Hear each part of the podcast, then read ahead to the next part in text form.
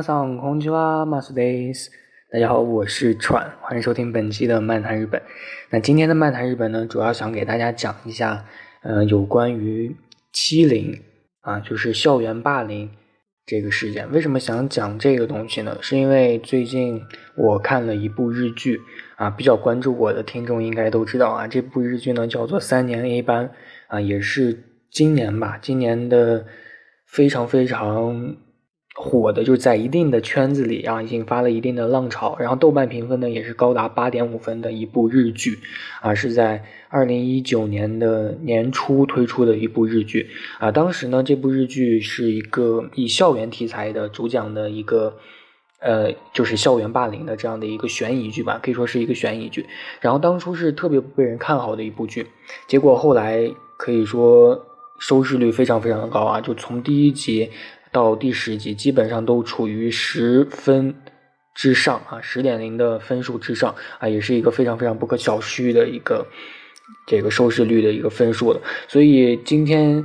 呃也是想给大家讲一下有关于这个事情，因为其实校园霸凌这个事情呢是非常非常常见的，不论是就是。日本这个国家拍的这部剧啊，还是咱们天朝，其实甚至说全世界都有这个校园霸凌这个事情出现，而且有关于这个事情呢，其实各种报道或者说各种媒体出现的不止一次或者说两次。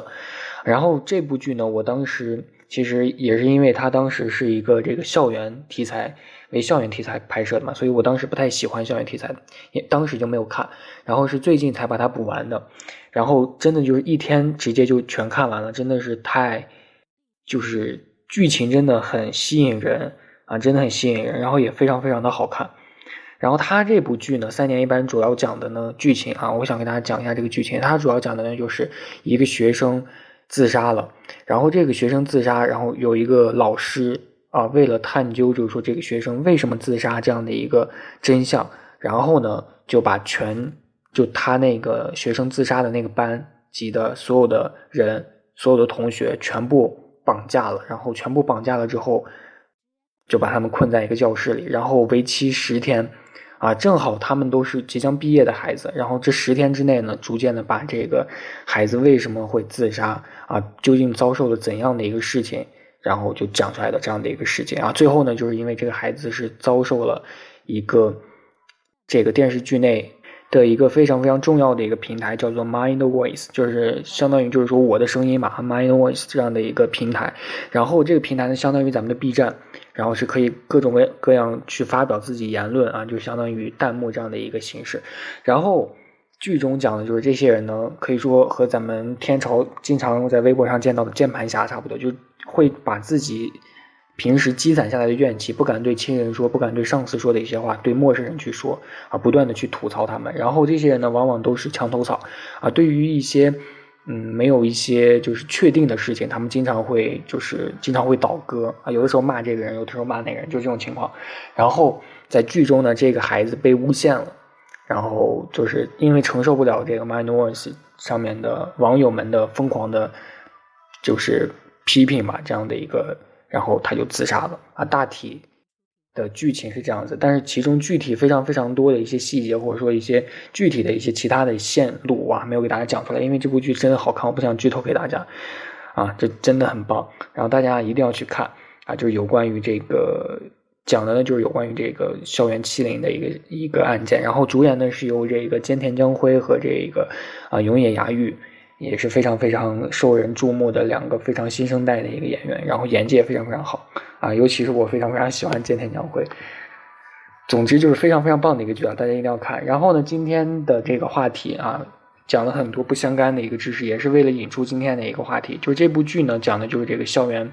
霸凌啊，除了校园霸凌，还有网上的一些这样的一个霸凌。然后呢，其实在日本呢有很多。就很多年前就已经发生过校园霸凌，而且就在前几年，比如说在一六年的时候，就发生了一件非常非常轰动全国的一件这个校园暴力事件，就是一名来自当时大家都知道日本有那个呃福岛的那个核电站不是有这个核泄漏嘛？就当年啊，就是因为地震才核泄漏的，所以地震和这个核污染的这个灾区啊，有一个这样的一个孩子，他当时是处在那个地方的啊，是在这个。呃，辅导的，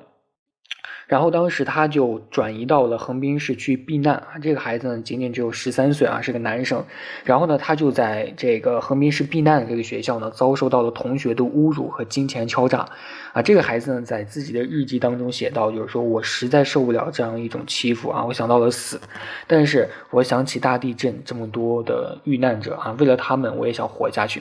然后孩子的这一段日记被公开出来之后呢，引起了日本全社会的一个关注啊啊！同时呢，校内暴力的问题也是再一次的在当年啊摆到全社会的一个政政府的面前。然后今年的这个三年一班的拍摄也是让人们再一次认知到了，就是说校园暴力是有多么的可怕啊！其实不仅仅是在二零一六年啊，在二零一一年的时候啊，大家都知道日本福岛就是在当时。发生了这个大地震嘛，八级的，第十八级的大地震。然后当时大地震引发的海啸席卷了日本东北的沿海地区，然后就是摧毁了福岛第一核电站的这个供电系统，所以导致了当时严重的核泄漏事故的发生。然后就是因为福岛县的部分地区因此被宣布成了无人区啊，但是还是有一部分的福岛县的人们被疏散到了各个地方去避难。然后呢，当时还是小学生的这个孩子呢，跟随爸妈到了横滨市去避难啊。大家可能不知道啊，这个横滨市呢是日本第二大城市啊，距离东京呢只有一个小时的车程。然后这个孩子呢，就是从现在开始就遭受到了可以说是噩梦吧。他在小学二年级的时候开始就遭受同学们的欺负啊，一些同学们呢就认为他是遭受了核污染，然后就骂他是细菌，同时呢就是跟这名男孩子去要钱。啊，就是说你们家到横滨来避难，肯定拿了好多政府的救济款啊，你们必须吐出来一点。于是呢，这个孩子呢，在几年的时间里，先后从家里拿了一百五十万日元，啊，大约就是十几万人民币吧，然后就交给了这些欺负他的同学们。你要想，这些孩子他们当时从小学二年级开始就开始欺负他们，然后在万般的恐惧和这个痛苦之下呢，这个孩子写下了日记，就记录下了自己想自杀的一个心情。然后就是在一五年的七月啊，孩子的爸爸发现了，爸爸和妈妈啊发现了这个孩子精神恍惚，然后从他的包里看到了这个日记。于是呢，爸爸妈妈找到了学校，但是学校后来说，经过调查，同学们确实拿了他的钱，但是先后只有八万日元，八万日元和当初写的这个是一百五十万元，这究竟是有多大的一个差距啊？大约应该有二十倍的一个差距了嘛？啊，并且。这个学校还说，这八万日元还是他们当时一起吃东西花掉的，并不算欺凌啊，不认为是学校的这个暴力事件。然后这个问题当时被学校搁置了一年多，但是在最近呢，孩子的这个日记在网络上被公开出来了，然后就引起了日本全网络、全社会的一个极大的震动啊！因为呢，这不仅仅就是对于孩子的欺凌，更是对于遭受了大地震、大海啸的灾民的欺凌啊！于是呢，这件事直接就闹到了国会和首相的地方。然后呢，当时安倍首相下令文文部省啊，就是说，呃，这个教育部也必须要彻查到底啊。同时呢，日本国会也是开会讨论，就决定要修改相关的法律来组织校园暴力行为的蔓延啊。我不知道听众当中有多少人是遭受过校园霸凌，或者说是行使过这个校园霸凌的行为的人啊。可能我不知道大家当时是怎么想的，或者说当时单纯是为了好玩，或者说当。当时单纯就是因为这个被欺凌的对象他没有任何的反抗，所以你认为这个行为是正常的啊，或者说你当时所有人都那么做了，然后你也那么做这种行为啊，我不知道大家是怎么想的，或多或少大家可能都有这样的行为，或者说都被这样过。其实说到底，当时可能还是因为自己还小啊，有些人可能会这样说，但是确实这种行为啊已经发生了的话，真的就是如果发生了。啊，大家一定要带着这个歉意的心情，以后千万不要对于其他人去做这样。如果当时真的就是无意而为之，啊，一定要这样啊。如果当时你真的是有意而为之的，那真的就特别特别不好。一定要让自己的身边的朋友或者自己之后的下一代千万不要这样做啊。我是看完这个三年 A 班之后呢，真的是有非常非常大的一个感触，因为我以前我是挺爱玩游戏的，然后我其实也算是那种，呃，就是别人在。别人打字骂我，或者打别人打字喷我，会有喷字喷人，啊，我一定也会在这个时候骂回去。我以前会这样，但是自从真的毫不夸张，我看完三年一班之后，就是别人喷我的时候，就说你为什么这么菜啊？就就这种话题的时候，其实这种话题是毫毫无意义的，因为任何人都有状态不好或者状态好的时候，你怎么就可以因为一局的对决或者说？就是平时他的表现，一下的一个表现，去判断他究竟是怎样的一个情况呢，对不对？所以其实就这种的，就是这种发泄或者说喷人这种行为呢，其实仅仅就是自己情绪发泄的一个表示的一个方式啊。我以前就是觉得，为什么他喷我，我就不我就不可以喷他，然后我也会我就开始互相骂人啊。以前会这样，但是最近真的就完全没有了。我之前也有玩游戏，然后。就别人骂我的时候，我真的就把字已经打出来。我说你就是一个菜鸡啊！这种打斗真的就打出来了。后来想了想，然后就就删掉了，然后直接把它点开它之后把它屏蔽了，就是看不到他的发的话或者说他打的信号等等，就这种。我就想，其实每个人都有冲动的一个时候，我把它屏蔽了，然后我自己也开心，不是吗？有的时候你不把它屏蔽了，反而跟他对骂的时候，你并没有因为就是说自己骂了他之后自己变爽了。反而就是说还会心烦气躁，你骂他也没有什么作用。然后这个时候，你只要把他屏蔽了，你看不到他的话，就相当于什么都没有发生，你也不知道他骂了你啊，你不知道他骂了你，那不就没有什么关系吗？然后他也骂了，然后他也说也说了，然后你也没听见啊，你就压根就不知道有这个事情。所以我觉得，我就现在是这样的一个状态。就如果他单纯是语言上的，然后我完全可以不知道的话，我就会选择屏蔽掉。因为其实有的时候一个人的语言真的就相当于。刀子一般，就是像三年一般，像这个，呃，伊萨老师说的一样，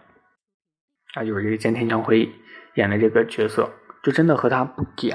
不给他这个角色叫不给，啊，同学们都叫他不给。然后这个老师呢，他就说，啊，有的时候人的一个语言，有的时候可以拯救一个人，但是有的时候还会杀害一个人。就真的时候，有的时候你不停的接受别人对你来的嘲讽，或者说冷嘲热讽，有的时候你自己真的就会心灵心灵崩溃，就有的时候会认为自己是否真的就是那样。所以我我希望大家就是有的时候，就算是拍马屁也好啊，尽量的去多夸一下周围的人啊，你夸她漂亮，她有的时候真的就就会变漂亮；你夸她帅，有的时候她真的就会变帅。啊，大家在说出这个话的时候，一定要去事先想好啊。比如说这部剧里有一个名言，就是嗯，三字真言啊，静思定啊，就就是 good good pa 啊顾呢就是嗯，大家在做这个事情之前，一定要先把它冷静下来啊，先在大脑中想一想。然后 good 呢，就是在这个想法在自己大脑中冷静下来之后，让它在脑子中转一圈。然后想到他的各种各样的一个可能，然后啪，就是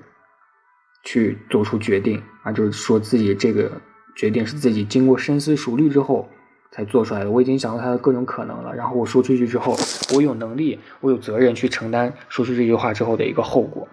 所以这个呢，就是这部剧当中教给大家的啊，在做一件事情之前，在说一句话之前，一定要去好好想一想，让大家 let's think 啊，一定要。自己去思考一下再去说啊，不要有的时候，其实我也是啊，就有的时候说话的时候，真的就是不经大脑思考，直接就脱口而出啊。无论朋友在说什么，我第一个反应绝对会脱口而出自己的一个呃一个语气词，或者说脱口而出一个自己先否定，比如说这这件事情是不是你干的，就立马就脱口而出，就不是我干的啊。其实有的时候这个事情就是你干的啊，有的时候你说不是之后，哎，又不好意思，就是说，哎，又是我。真的就是我干的啊！就这种事情其实是特别特别多的。总而言之呢，大家就是一定要对自己说出去的一个话负责。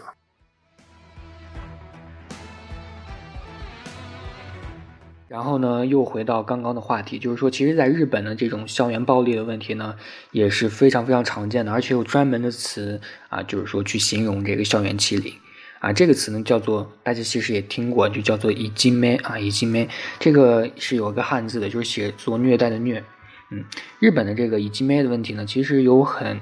严重的一个表现啊，因为曾经有过统计，就统计这个“以金妹”的这个现象啊，在一五年的时候，全国大中小学生发生的校园暴力事件，大家猜有多少啊？就这一年的时间啊，大中小学校都有，啊发生的暴力事件共有二十二万四千件，二十二万四千件，并且导致了多名孩子跳楼或者说卧轨自杀，这种情况，而且甚至大家可能有的时候会想，就是说这种事情是不是只会出现在普通人身上？不是的，啊，在一零年的时候日本天皇的孙女啊，叫做爱子啊，在学校里呢就遭受到了男同学欺负的事情，而且不是普通的欺负啊。那一年的时候，爱子在学校啊，就是在学习院啊小年部，就是说小学部去念这个二二年级的时候，他在参加二年级的期末考试的时候，就是因为爱子在学校里，嗯，不知道因为一件什么事情，然后被同学给打了，而且打他的不是一个人，好几个同学用脚踢他的小肚子。就当时让爱子就是疼痛难忍啊，然后大家想，一个小孩子被好几个男生啊，或者说甚至说好，就是说有男有女，就是踢他的小肚子，踢一个女生的小肚子，你说会有多疼？后来这件事情闹大了，然后这个被打的人还是这个，哎，还是这个皇位继承人啊。这个事情闹大的原因，就是因为爱子是这个排名第三，当时排名第三的一个皇位继承人，而且也创下了迄今为止啊。皇室成员还没有被人被外人殴打的这样的一个记录，当时就被破了。当时的日本舆论，你想，就可以说是掀起千层浪啊！不少这个妈妈们当时就是齐声啊发邮件、打电话到学校，可以说是义愤填膺啊。然后当时的日本右翼，他们当时也是可以说是保卫皇家为荣的这样的一个日本右翼吧，就是有有有人就是说扬言要铲平当时那个学习院啊，抓出这个凶手。后来这个爱子就逃学了啊，因为可以说是大家也可以理解，就是受到了创伤，得到恐惧症。据说当时还是派了很多心理医生去辅导啊。后来撑了六天之后呢，在妈妈的劝说下，这个呃爱子呢啊终于答应，就是说再次到学校去上课啊，但是必须由妈妈亲自陪同上课。结果。啊，当时这个雅子妃就成为了陪读啊，皇家警卫队啊，更是派出了大量的便衣在校内外去警戒啊，防止日本未来的皇后与女皇再次遭受这个袭击。真的，真的就是非常非常恐怖啊，非常恐怖。所以，其实这个校园暴力问题也是成为了很多日本社会共同关心的一个大问题。你想，就是。不是普通平民，甚至连皇室的成员啊，皇室的继承人都已经被校园暴力了。你想，普通人又会怎样啊？真的就是非常非常的恐怖啊！这种校园暴力的问题。后来呢，日本社会也是也是可以说，日本的法律也是逐渐的在健全啊。日本国会当时也是制定了一部法律，叫做《校园暴力防止对策推进法》啊，从法律层面来应对，就是说。这个校园暴力的一个问题啊，当时日本文部省呢认为，就是说属于校园暴力的范畴有这么五大类啊。第一呢是冷暴力啊，冷暴力呢就是指受害的学生被大部分学生孤立啊，任何活动都遭到刻意排斥。其实这个冷暴力也是也是最为常见的一个校园暴力啊，就无论是初中也好，高中也好，我初中确实就是班里有人被冷暴力过，现在想想他确实就是被冷暴力，就是他是。一个学生，他这个学生呢，可以说就是长相也不太好啊，是一个女同学。虽然现在这么说，呃，不太好，但是想给大家讲一下这个案例。就当时我们班里的一个初中生啊，是一个女同学，然后她的长相不太好，然后学习也不太好，然后可以说就是可以说应该是家庭条件不太好吧。当时的班主任啊，我们班的班主任，现在想想这个班主任真的是恶毒啊，我们班几乎所有人都被他打过。啊，就当时他呢，我们班主任真的非常非常狠啊！就当时他会拿一个非常非常粗的那种教鞭，然后打我们的手啊，每个人几乎都会打十下到二十下。我就每次打完之后手就肿起来，你知道吗？就肉眼可见就肿起来了。当时就是每一个孩子可以说就习以为常的嘛，我也习以为常了，然后就没有可以说，如果我现在有人这样，我真的就会上报教育厅。然后当时真的孩子还小，有点害怕。啊，我当时我记得我有一个，就是他是数学老师，然后也是当时的班主任，就他的要求就是每个人的桌子上都必须有五个本儿。啊，第一个本儿就是数学数学课本啊，第二个本儿呢就是作业本，第三本是记作业的本啊，第四个本呢好像是什么演算本，然后第五个本好像就是好像就是反正就是五个本啊，都必须有。然后有一天我就没带那个记作业的本那记作业还要必须要带一个本然后当时就忘带了，然后我我当当场就上去被打了二十个这个教鞭，哇，手当时肿起来了，特别恐怖。然后回到刚刚那个女生，那个女生就是基本上就好像就是智力不太，好像就是有一点和平常人相比有点低。然后她就是任何事情就做的不太好，然后学习也不太好。然后当时可能也没有给老师钱啊，就是可能当时会很多老师会私自补习嘛，如果有的学生没有补习的话，就会在平时遭到他的另类的对待。然后这个孩子可以说就是这样的一个行为啊！我当时也是为了没有被多打几板子，也是上了这个补习班啊，可以说也是送了不少礼，真的就是太恐怖了，非常非常的黑暗。然后这个孩子当时就是被我们老师说：“你们千万你们不要理他哦，你们谁理他，你们的下场就和他一样。”后来这个学校好像就是这个学生女学生啊，被我们的老师就是在课堂上当着我们所有学生的面就扇扇耳光，然后还踹。揪住头发扇耳光踹，当时，当时可能说自己已经麻木了嘛，但是现在回想起来，真的就是我操，这这个老师真的就不不是人，就是我们的班主任，当时初中的班主任真的不是人，哎，也不知道这个孩子当时怎么样了，好像说这个孩子还是这个班主任的一个亲戚，远房的一个就是侄侄女还是还是什么，就这么狠，不太理解。啊，这个就是第一是冷暴力，第二个呢是语言暴力啊。语言暴力呢属于就是就是就是相当于对于受害的学生进行辱骂或者说威胁、散布谣言等。第三是肢体暴力，就是采用殴打、故意碰撞等手段欺凌受害学生。啊，就就这个语言和语言暴力和校园不对不对，肢体暴力啊，我感觉我们老师就已经触发了这个校园欺凌。真的恐怖。然后第四个呢是强迫暴力，强迫暴力就是强迫受害者去做危险的事情啊，譬如说强迫他去偷东西、欺负别的孩子，或者说让他做让他蒙羞的事情啊。第五个呢是偷走受害学生的书包、强强要其钱财货物等啊。这一共就是这五个暴力。然后其实说到这个第三个肢体暴力，或者说第二个语言暴力，其实仔细想了想，我的初中好像也有进行过语言暴力和肢体暴力。好像是对于我同桌的这个，好像好像有过啊。现在想想，真的很不好意思，尤其是语言暴力可能偏多一点吧。但是我好像也遭受过他的他的语言暴力和肢体暴力。这个就是这个五大非常非常常见的校园暴力类型。啊，这个类型当中的五大类型当中的第一就是冷暴力了啊，这些暴力问题呢，甚至可以说向着刑事犯罪的方向可以说是去发展了，而且出现了相当于类似软禁或者说拿刀威胁，甚至可以说有这种强迫卖淫等等这种犯罪的问题的出现。啊，但是这里就有一个问题出现，就是为什么那些被欺凌的学生最后总是以自杀去结束一场校园暴力啊？这也是因为，就是他们从小就被被灌输了就一种集体的主义的观念，就是说不能融入社群的人就是不好的人，所以他们会觉得是自己的问题。所以在被欺凌的时候，第一个反应就是是不是自己做的不好。而且在这种自我否定的这种心理当中，再加上自己是因为校园暴力而陷入了绝境，所以就非常非常容易用这个自杀的这种极端的方式来结束这一切。而且有的时候被校园暴力极端的人。会得心理疾病，有的时候会出现幻听啊、幻觉等等。在这个三年 A 班里面，这个林奈啊，女就这个呃受到校园暴力自杀的这个人，女孩子叫做林奈，就是因为这样。然后在日本呢，其实校园暴力也是可以说屡禁不止吧，也是有原因的。咱们天朝其实也有啊。作为孩子的家长也是有不可推卸的责任的。比如说，具有暴力倾向的孩子，通常心理是比较阴暗的，而且性格比较孤僻。他们通常都是长期没有得到家庭关爱，而且爸妈也可能忙于工作吧，就是往往忽略了对于孩子的沟通和心理辅导，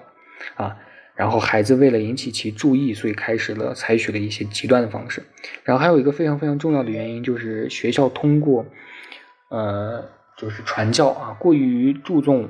传授书本的科学知识啊，以升学率、高学历为主，忽略了思想道德、心理课的一些辅导。所以，一旦发生了校园暴力问题，为了顾及学校的声誉啊，往往就是大事化了、小事化无啊，大事化小、小事化了这样的一个状态啊，往往就是使很多人没有获得一个应有的一个保护，而且使很多孩子们可以说是非常非常的走入社会之后也没有。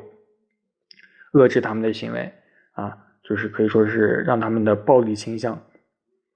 助长了他们的暴力倾向，所以我个人认为，就是说，千万不能把这个校园暴力啊认为是孩子们当中的一个啊打打闹闹的一个小问题啊。如果自己的孩子遭受到了欺凌，或者说他们有这样的一个现象，大家一定要做，就是静下心来，一定要好好的去谈一谈，然后去处理。积极的去处理这个问题，因为这个问题真的是非常非常严重的啊，可能对于孩子的内心造成一个非常非常严重的一个影响啊。可能我心里比较坚强嘛，我当时被 语言欺凌或者说肢体欺凌，我也没有怎么去在意，但并不是所有的人都是这样子的，所以大家。啊，如果现在也有这种暴力倾向的话，大家一定要去看一下这个日剧《三年一班》。啊，看完之后可能会有所改观，对于自己的一个暴力行为啊，我个人认为我自己的现在的语言暴力已经减少了特别特别多啊，我一般现在都不会去骂人了，真的。从现在开始，大家和我一起修行吧。那今天的漫谈日本呢，就到这里就结束了啊。然后今天的主要内容呢，就和想和大家去讲一下有关于日本校园暴力的一个问题，校园欺凌啊，以及咩啊，还有这个想给大家推荐的一个相关的日剧，叫做《三年一班》啊。就这样，如果大家有什么相关的一个问题呢，也请和我私信啊，或者说评论在底下，我会一一看的。那我们下期再见，我是船，拜拜。